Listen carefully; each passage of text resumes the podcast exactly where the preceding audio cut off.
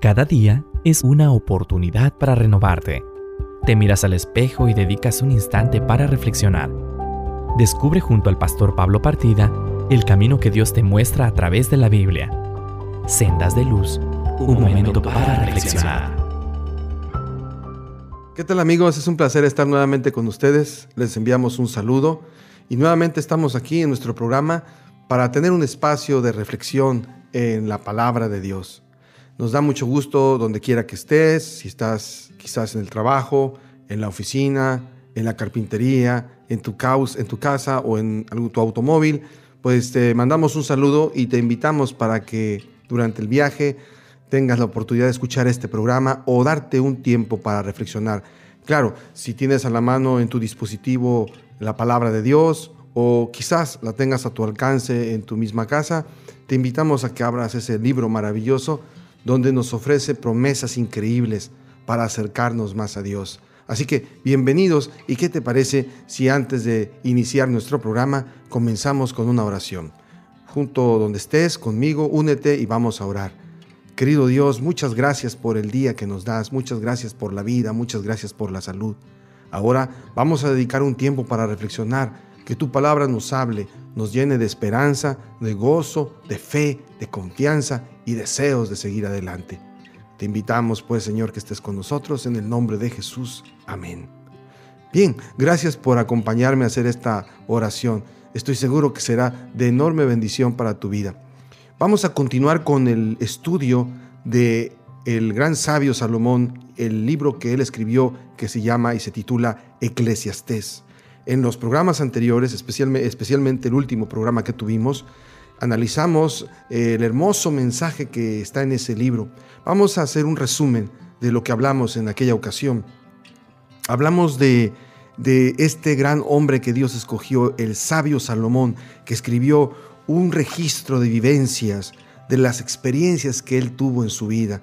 Él fue un hombre que tuvo mucho éxito, tuvo mucho dinero, tuvo mucho poder, pero lamentablemente tomó malas decisiones y se olvidó de Dios. Estimado amigo, esta es una oportunidad para reflexionar y pensar que a veces damos por sentado que todo lo que tenemos nos lo merecemos, pero pocas veces nos ponemos a pensar si realmente lo que tenemos es gracias a Dios. ¿Qué pasaría si no tuviéramos salud? ¿Qué pasaría si ocurriera un accidente en este momento? Ni nuestro dinero, ni nuestros amigos, ni nuestra familia nos podrían salvar. Pero afortunadamente Dios concede la lluvia para buenos y malos. Todos nosotros disfrutamos de ese hermoso privilegio de las bendiciones de Dios.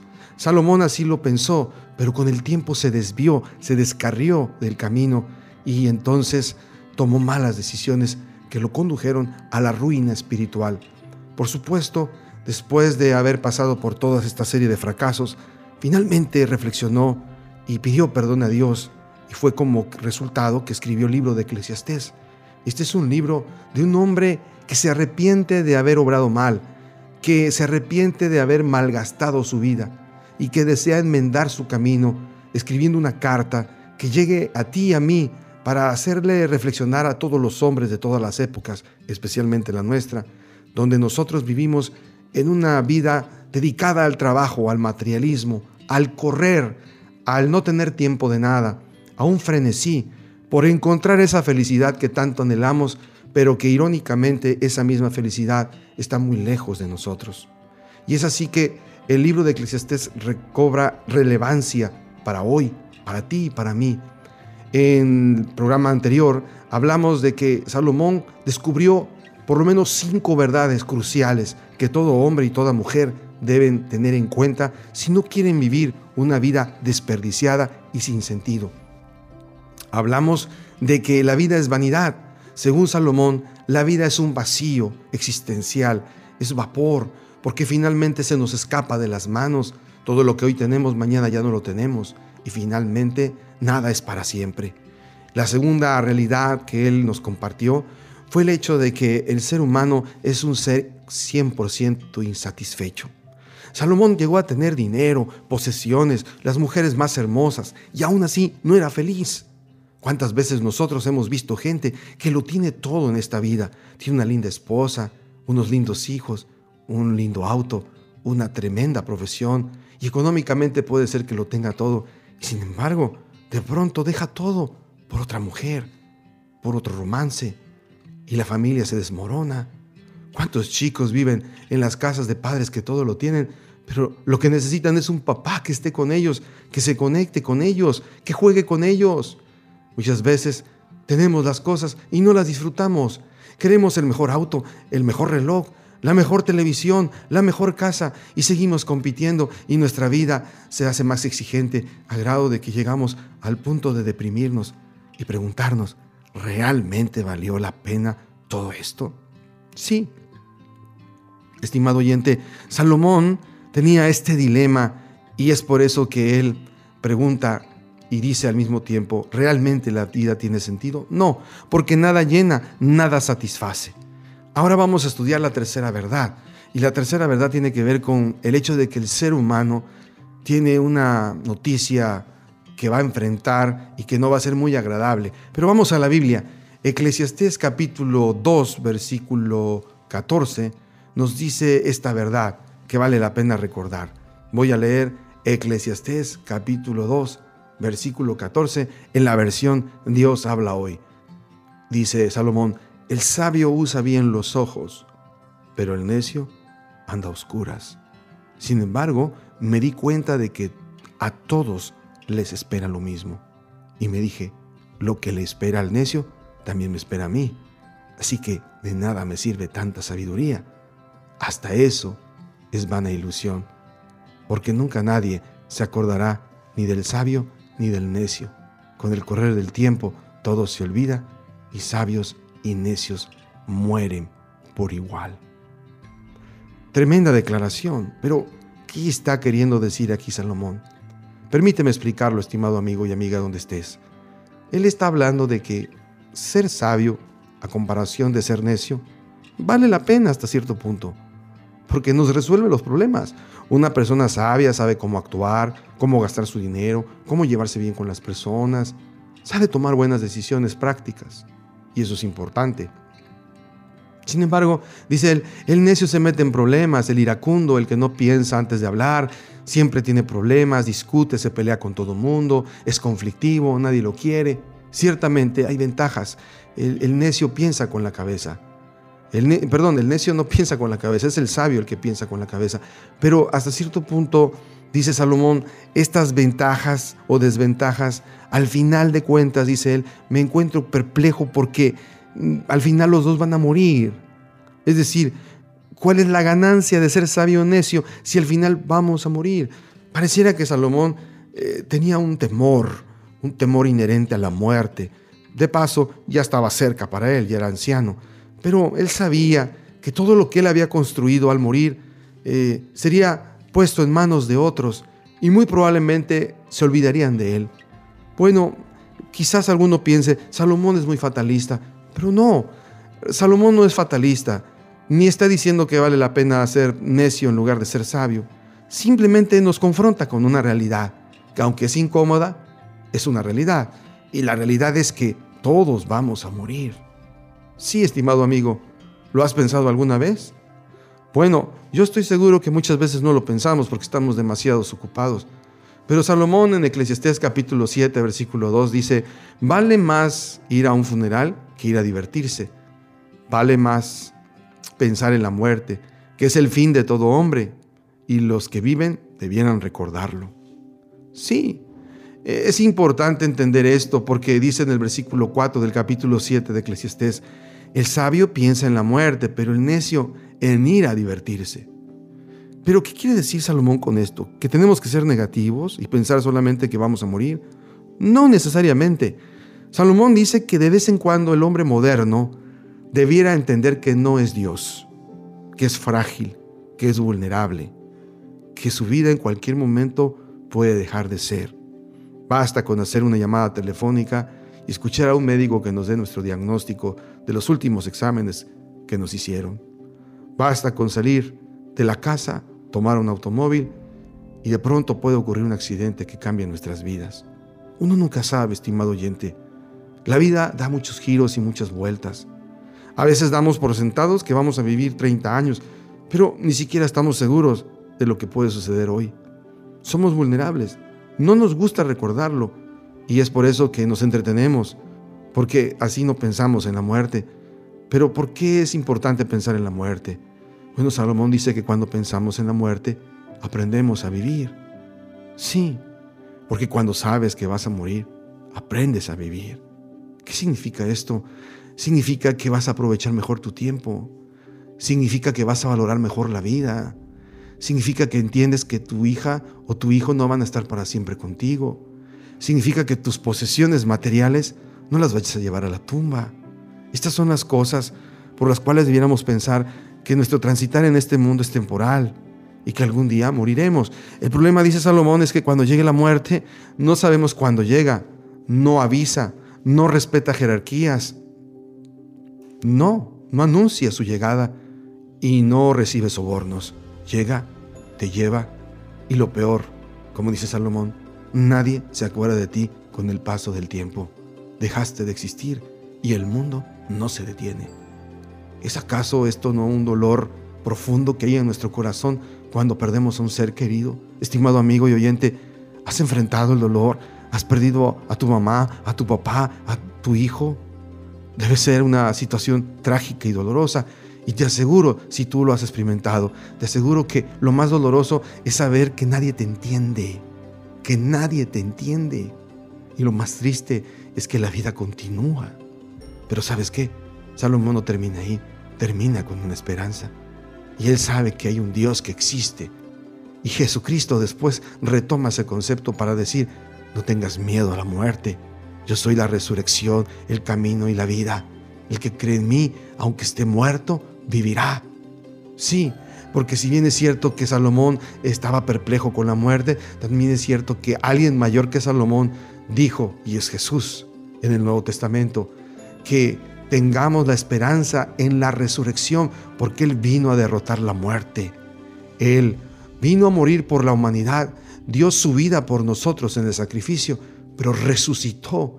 Y su resurrección es el tremendo testimonio de que a pesar de los problemas y la muerte y el dolor, todo hijo de Dios que crea en Él tiene la esperanza de la resurrección, de descansar, pero volver a vivir porque en Jesús tenemos la vida eterna que comienza ahora y continuará después. Piénsalo, estimado oyente, vale la pena seguir a Dios. Estás escuchando Sendas de Luz, un momento para reflexionar. En un momento regresamos. Entra a nuestra página esperanzanorte.mx, donde encontrarás una programación de interés para toda la familia. Música, consejos, salud y bienestar, motivación, espiritualidad, hogar, familia y reflexiones. Todo esto completamente gratis en una programación de 24 horas. Solo en esperanzanorte.mx. Esperanza Norte de México. Construyendo puentes, transformando vidas. Transformando vida. Continuamos en Sendas de Luz, un momento para reflexionar. ¿Qué tal amigos? Nuevamente estamos con ustedes. Espero que te encuentres bien, ya sea en tu casa, en tu oficina, donde estés, en medio del tráfico, y que a través de estos programas tú puedas llenar tu vida de inspiración, esperanza y confianza en un Dios que te ama y está a tu lado. Como eh, hemos iniciado este programa, hemos desarrollado el tema del el sentido de la vida a través de un libro maravilloso de la Biblia que es Eclesiastés escrito nada menos y nada más que por el famoso rey Salomón, el gran sabio Salomón, un hombre que hasta la fecha mucha gente sabe de su fama porque los consejos que dio son consejos llenos de sabiduría pero que al mismo tiempo son consejos inspirados por Dios. Te invito a que en cuanto tengas la oportunidad abras tu Biblia y leas sus maravillosos consejos que se encuentran en el libro de Proverbios, en el libro de Eclesiastés y en el libro del Cantar de los Cantares. Pero en esta ocasión estamos analizando algunos de los mensajes escritos en su libro Eclesiastés, un libro que nos ayuda a entender cuál es el sentido de nuestra vida y como hemos dicho, Salomón ha compartido a una serie de verdades. En primer lugar, ha encontrado que la vida debajo del sol es una vida vacía cuando nos olvidamos de Dios. En segundo lugar, nos dice que si permanecemos lejos de Dios, también nuestra vida nunca estará satisfecha. Y sobre todo, dice él, que si no hay esperanza, estamos condenados a la muerte y al olvido, a menos de que miremos arriba y reconozcamos que hay un Dios creador Jesús retoma este concepto, nuestro Señor Jesucristo, y en sus evangelios nos enseña que busquemos el reino de Dios y su justicia, y todo lo demás vendrá por añadidura. Nos enseña que Él es el camino, la verdad y la vida, y Él es la resurrección y la vida, y el que cree en Él, aunque esté muerto, vivirá. Bien, Salomón continúa compartiendo otras dos verdades muy importantes que quisiera mencionar, y una de ellas es que Él ve que esta vida debajo del sol, es decir, esta tierra en la que vivimos, hay incongruencias y plantea la idea de que en este mundo, mientras vivamos en este mundo, simplemente viviremos muchas injusticias.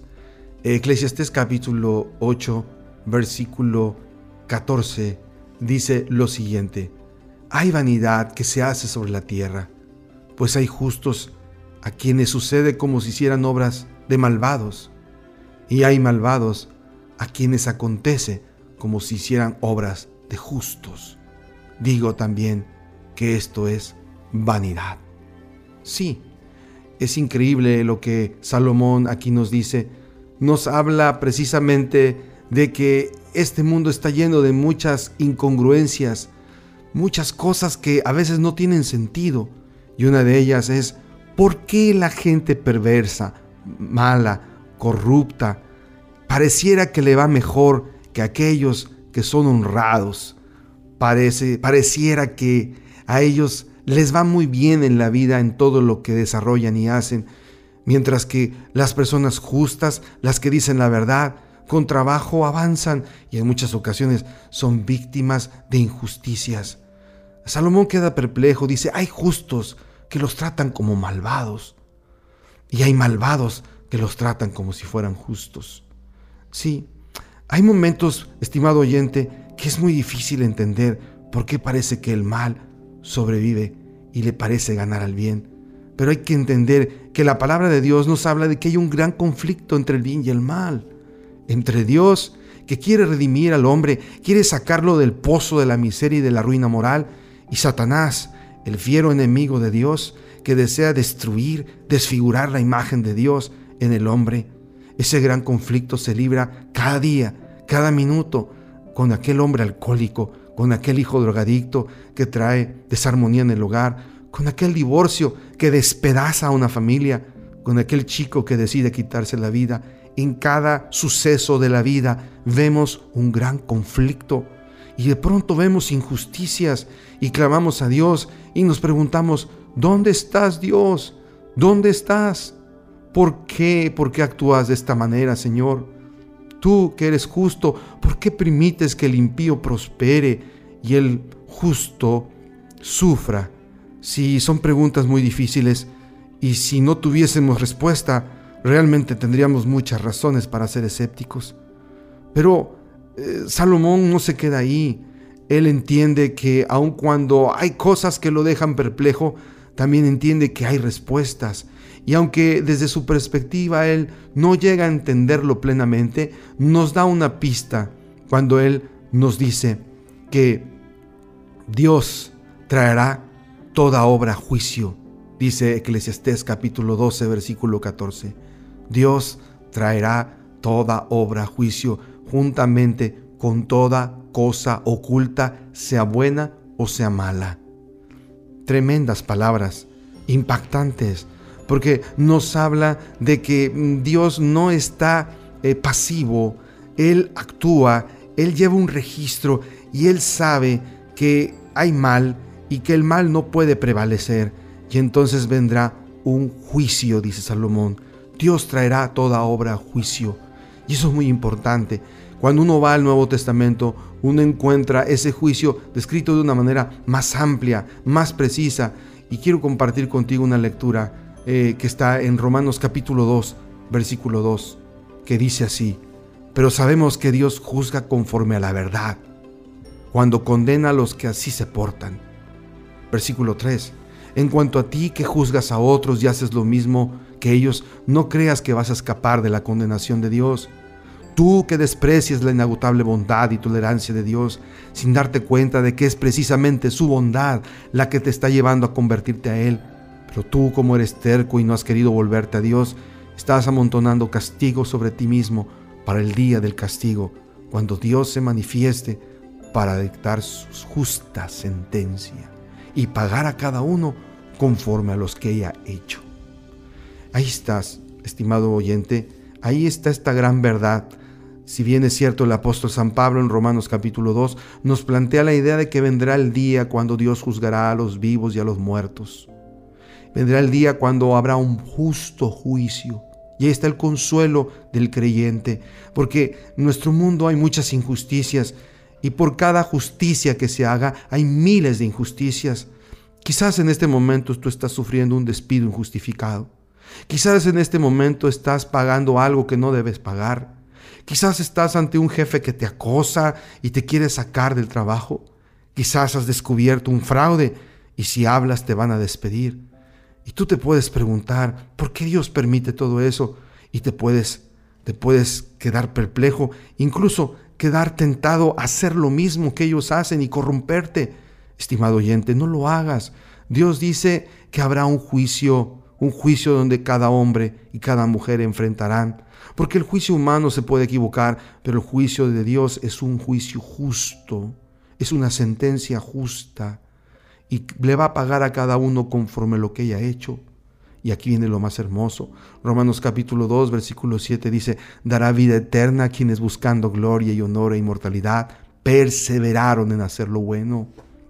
Sí, estimado amigo, puede ser que sufras inclemencias, adversidades, pero persevera en hacer el bien ese es el camino de Dios. Tal vez no tengas los lujos materiales, pero tendrás la paz, la tranquilidad, la conciencia en armonía. Y podrás disfrutar de salud, porque estás haciendo lo correcto y no tienes por qué vivir con una conciencia atormentada. Sí, estimado amigo, amiga que me escuchas, no cedas a la corrupción. Nuestro país, los países de Latinoamérica y del mundo sufren por esta situación. Pero si tú te resistes, entonces espera, te espera en el justo juicio una recompensa. Romanos capítulo 2, versículo 7 dice, dará vida eterna a quienes buscando la gloria, honor e inmortalidad perseveraron en hacer lo bueno. Pero dice, pero castigará con enojo a los rebeldes, es decir, a los que están en contra de la verdad y a favor de la maldad. Habrá sufrimiento y angustia para todos los que hacen lo malo para los judíos en primer lugar y para aquellos que no lo son.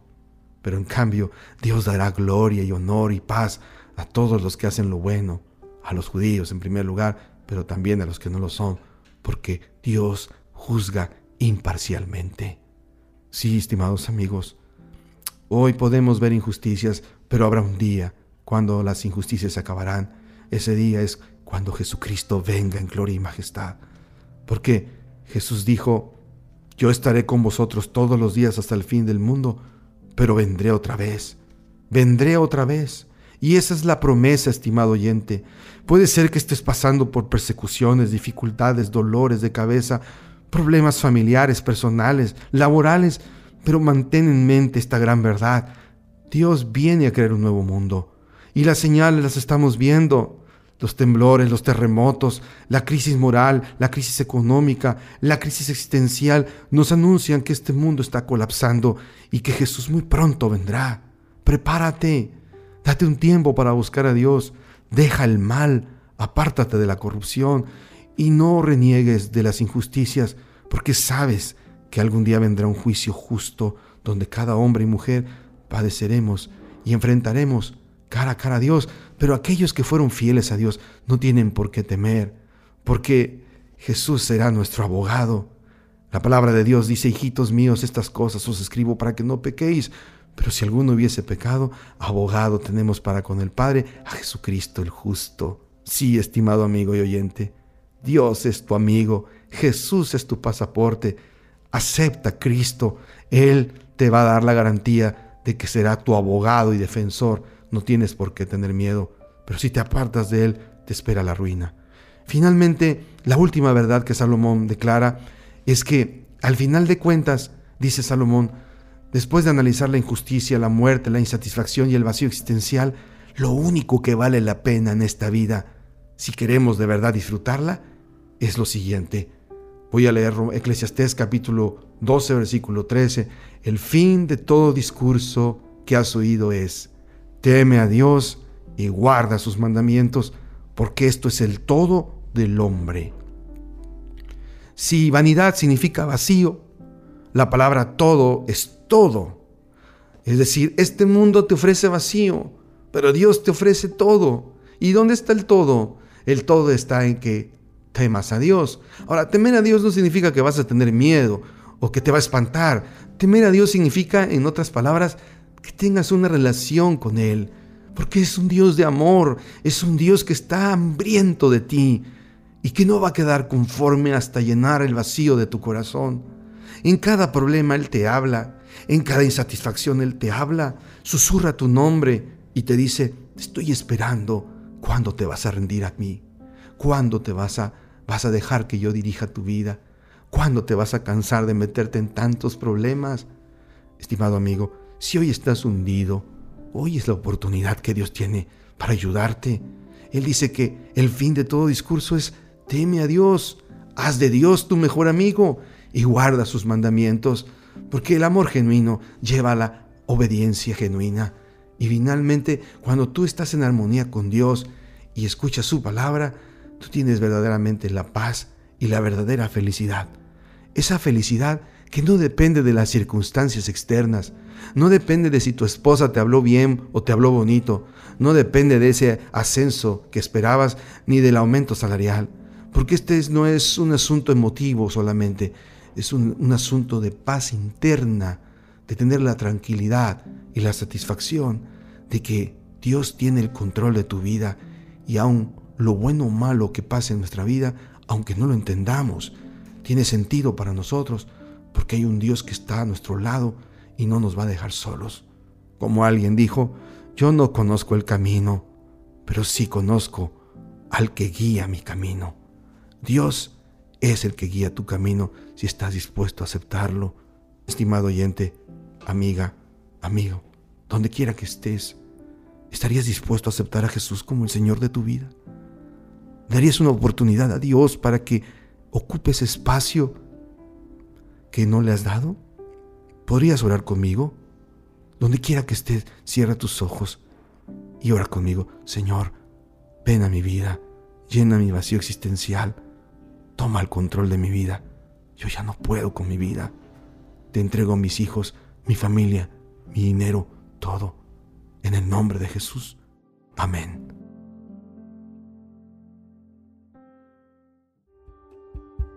Cada día es una oportunidad para renovarte.